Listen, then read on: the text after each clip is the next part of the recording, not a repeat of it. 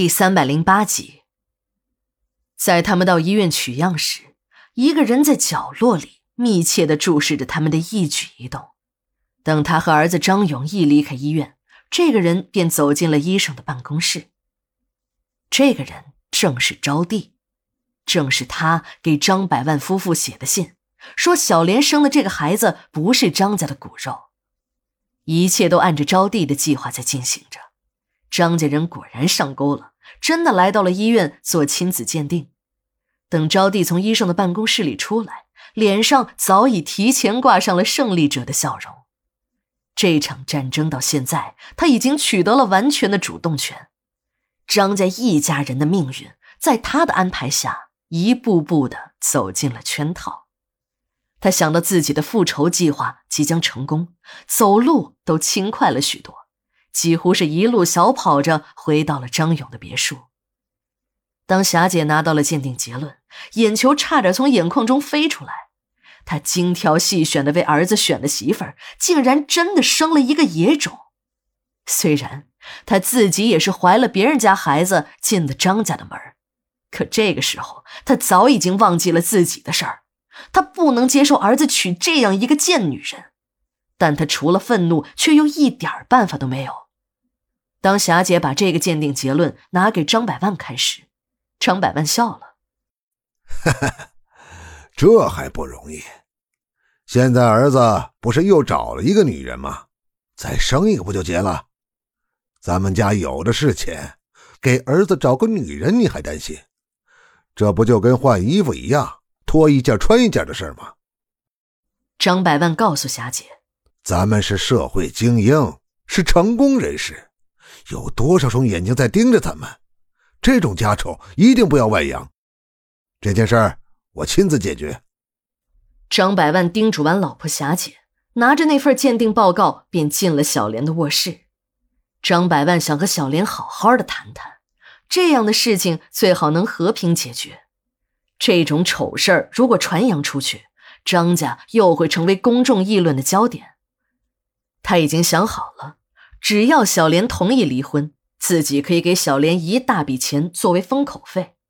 总之，只要小莲同意为张家保守这个秘密，什么条件他都会答应。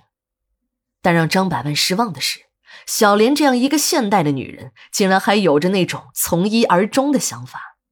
无论张百万开出多么诱人的条件，小莲就是不同意和张勇离婚。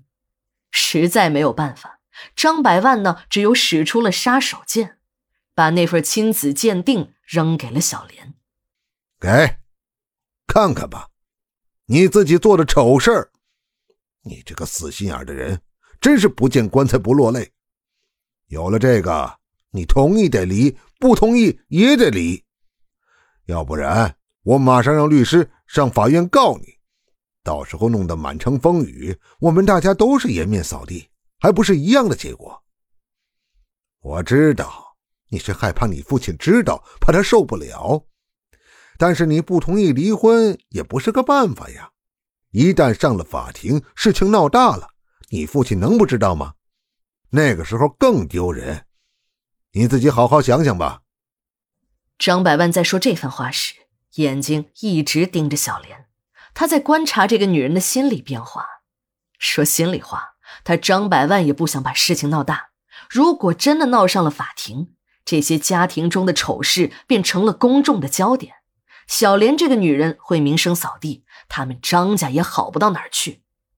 张百万是一个商人，这种双输的结局是他最不愿意看到的。他的理想做法是拿钱摆平这件事儿，大事化小，小事化了才是王道。可小莲呢，并不买他的账。始终是紧咬着嘴唇，连嘴角都咬出了血，还是一言不发的站在那儿。张百万正想对这个死心眼的女人再施加一点精神压力时，出人意料的一幕发生了：小莲一把扯开了自己的上衣。张百万对别人玩剩下的女人那是从来没有兴趣，他刚要让小莲把衣服穿上，但嘴巴张到了一半便停止了。